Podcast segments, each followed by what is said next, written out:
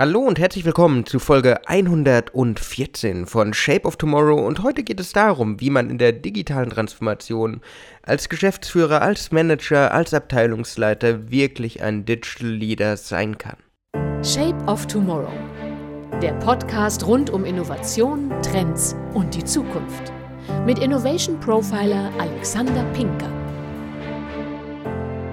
Wie kann man in der Zukunft noch effizient und zielgerichtet arbeiten? Wie verändert die digitale Transformation das Führungsverhalten und was zeichnet einen Digital Leader aus? Wenn die Beobachtungen aus vielen Jahren von Workshops, Keynotes, Prozessen eines zeigen, dann, dass in einem innovationsgetriebenen Unternehmen das klassische Führungsbild einfach nicht mehr funktioniert. Im digitalen Zeitalter braucht es keine Top-Down-Organisationen mehr, es braucht niemanden mehr, der einfach sagt, mach das, es braucht viel mehr Vertrauen und Offenheit als Garant für den Erfolg. Das Digital Age Mindset, wie man so schön in der Fachliteratur sagt, baut genau darauf auf. Es geht darum, dass man offen ist. Es geht darum, dass man anders denkt. Es geht darum, dass wir wissen müssen, was unsere Kunden, unsere Mitarbeiter bewegt, damit wir mit ihnen gemeinsam den Weg in die Zukunft beschreiten können. Vertrauen löst dabei so manche Barrieren. Wenn wir unseren Manager, unseren Ansprechpartnern im Unternehmen vertrauen, dann führen wir automatisch einen offeneren und transparenteren Umgang mit ihnen.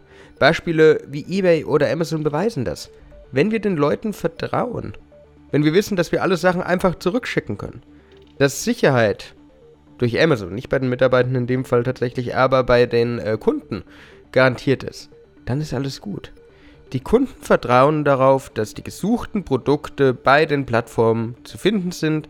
Sie schauen daher, vielleicht auch bedauerlicherweise, gar nicht mehr bei anderen Händlern vorbei. Ein ähnliches Vertrauen hat im klassischen Handel beispielsweise der Herrenausstatter besessen, der durch seine Consumer Insights.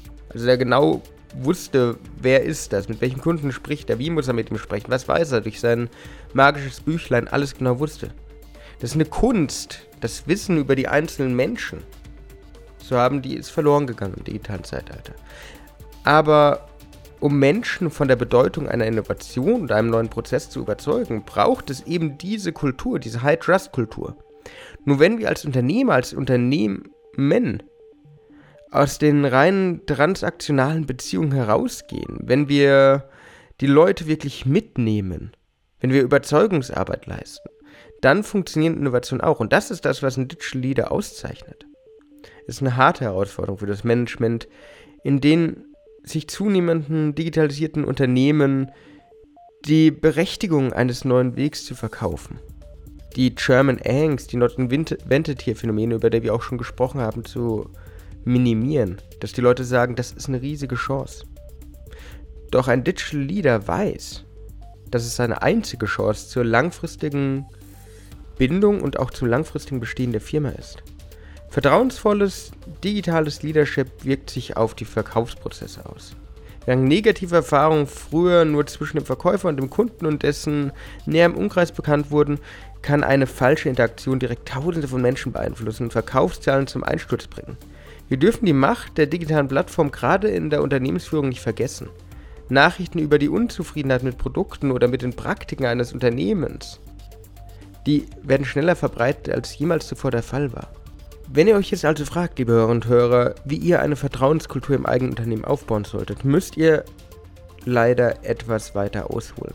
Ihr müsst genau beobachten, analysieren, was die Kunden, die Mitarbeiter bewegt. Jeder Mensch tickt anders und möchte seine Philosophie entsprechend angesprochen werden. Ob analog oder digital, ob innovativ oder klassisch, alle Faktoren spielen eine große Rolle beim Erfolg oder Misserfolg eines Wandlungsprozesses. Sucht daher regelmäßig den vertrauensvollen Austausch mit den Mitarbeitenden und den Kunden. Traut euch auch kritisch zu fragen und die Meinung der Zielgruppe und Anspruchsgruppen mit den digitalen Strategien einfließen zu lassen. So praktiziert ihr nicht nur einen guten Open Innovation Prozess, über den wir in der vorherigen Folge auch mal gesprochen haben, sondern stärkt auch das Vertrauen in euch als Manager. Dafür müsst ihr allerdings auch lernen, Grenzen zu überschreiten. Wir haben jetzt darüber gesprochen, dass Vertrauen in einer Führung des Wandels und der Ungewissheit ein wertvoller Faktor ist. Doch welche Stoßrichtung brauchen die Manager von heute? In der Fachliteratur liest man über den Leader, dass er die Grenzen überschreiten soll. Das ist immer so schön gesagt. Er soll mutig sein, er soll anders sein, er soll kreativ sein. Doch was genau versteht man unter der Führung über die Grenzen weg? Auf Englisch Leading Beyond the Edge. Was definiert eine solche Grenze und wie kann man sich als Führungskraft auf sie vorbereiten? Die Grenzen können in der digitalen transformierten Welt vielseitig sein.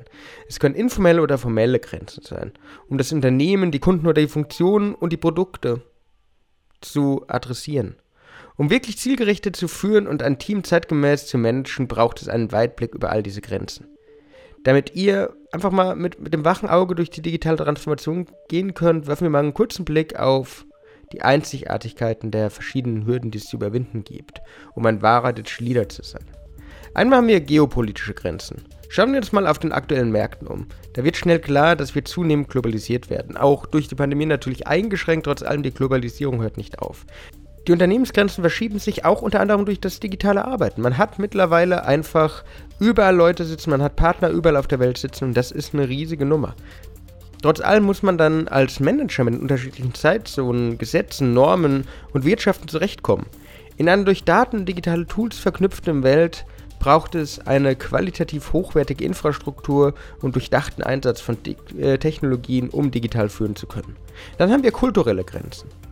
Mit der Globalisierung und der Arbeit auf internationalen Märkten kommt gleichzeitig eine hohe Relevanz kultureller Grenzen auf. Verschiedene Weltanschauungen, Sprachen und Überzeugungen treffen teilweise auf traditionell gewachsene Unternehmen. Die kulturellen Grenzen sind jedoch nicht nur beim Auslandsgeschäft relevant. Schon zwischen den verschiedenen Generationen von Generation Y, Z, Alpha später, da gibt es unterschiedliche Prioritäten, auf die man sich einstellen muss. So liegt der Millennial ganz woanders in der Relevanz als der Babyboomer oder als auch Generation Alpha oder auch Generation Corona, wie man sagt, die jetzt noch kommt. Dann haben wir Teamgrenzen. Teams werden sich in Zukunft verändern. Die Tendenz geht zu virtuellen Teams, wie wir sie während der Pandemie auch erlebt haben, oder zu projektbezogenen dezentralen Vereinigungen, dass ihr euch einfach die Leute ins Team holt, die das erfüllen können, was ihr für das Projekt gerade braucht. In einer digitalen Welt, in der die Freiheit besteht, sich selbst zu verwirklichen, verändern sich die Ziele der Mitarbeiter und Partner. Arbeitsprozesse werden flexibler, schneller und effizienter und damit einher geht eine neue Unternehmenskultur, auf die wir uns einstellen müssen. Dann haben wir funktionale Grenzen. Auch in der Funktion eines Unternehmens machen sich Veränderungen breit. Plattformgesellschaft, digitale Organisation, Omnichannel-Modelle wie vom Handel, über den wir gerade schon sprachen, verändern klassische Firmenbilder grundlegend. Die Rolle einer Organisation ist eine andere, als es noch vor einigen Jahren oder Jahrzehnten war. Die Zielgruppe legt neue Prioritäten, hat neue Bedürfnisse und es ist die Aufgabe des Unternehmens, auf diese einzugehen und die Abteilungen, Prozesse und auch Funktionen anzupassen. Dann haben wir Kundengrenzen. Die Kunden, man muss es kaum erwähnen, haben sich in ihrem Verhalten wirklich verändert. Sie sind digital informiert und an Produkte stärker denn je interessiert, aber auch gewöhnt. Das heißt, man muss sich mehr differenzieren, man muss mehr auffallen. Gleichzeitig steht ihnen die ganze Welt offen für geschäftliche Aktivitäten. Durch Amazon und Co. können auch eure Kunden in der ganzen Welt einkaufen. Kundenzentrierung ist daher in der digitalen Welt entscheidend, aber auch das Verständnis, dass man Erlebnisse schaffen muss. Und zum Schluss haben wir die Lieferanten, die Partnergrenzen. Die Grenzen eures Unternehmens erweitern sich. Partner und Lieferanten sind mittlerweile Quell wertvoller Informationen, aber auch wertvoller Innovationen. Wir haben kurz über den Open Innovation Prozess gesprochen, das heißt das Hineinholen von anderen Informationen, Ideen und sonst irgendwas. Genau dieser Prozess ist auch für die Partner und Lieferanten relevant. Die wissen Sachen, die ihr vielleicht gar nicht wisst. Als guter Manager müssen wir also die Grenzen erweitern, um den besten Input für unsere Produkte zu holen, um unsere Dienstleistung zu optimieren, um Methoden zu halten. All diese Grenzen, wenn man sie so aufgelistet äh, gerade hört, greifen ineinander über, resultieren aus der anderen oder wirken sich auf andere aus. Digital Leader müssen daher in der VUCA-Welt, in dieser sich immer dynamischer gestaltenden Welt, in dieser immer verändernden Unternehmenswelt über diese Grenzen hinausdenken, müssen gucken, wie sie zusammenarbeiten, was sie für Auswirkungen aufeinander haben. Man sagt ja mir einmal, dass Digital Leadership mittlerweile beinahe ein alter Hut ist. Schaut man auf die Konferenzen dieser Welt, auf die Workshops, auf die ganzen Online-Veranstaltungen, da scheint es fast so. Doch wirklich umgesetzt haben Digital Leadership nur sehr, sehr, sehr, sehr wenige Unternehmen. Die Frage ist also nicht, ob Digital Leadership mittlerweile ein alter Hut ist, sondern vielmehr, warum setzt sich keiner diesen Hut auf? Das war's wieder mit Shape of Tomorrow, Folge 114. Ich hoffe, ihr konntet einiges für eure Zukunft und euer Management mitnehmen. Wenn euch die Folge gefallen hat, würde ich mich freuen, wenn ihr mir folgt, wenn ihr mir ein Like da lasst, wenn ihr mir eine Bewertung auf Spotify da lasst. Sonst hören wir uns in der nächsten Woche wieder. Bis dann und ciao. Shape of Tomorrow. Der Podcast rund um Innovation, Trends und die Zukunft. Mit Innovation Profiler Alexander Pinker.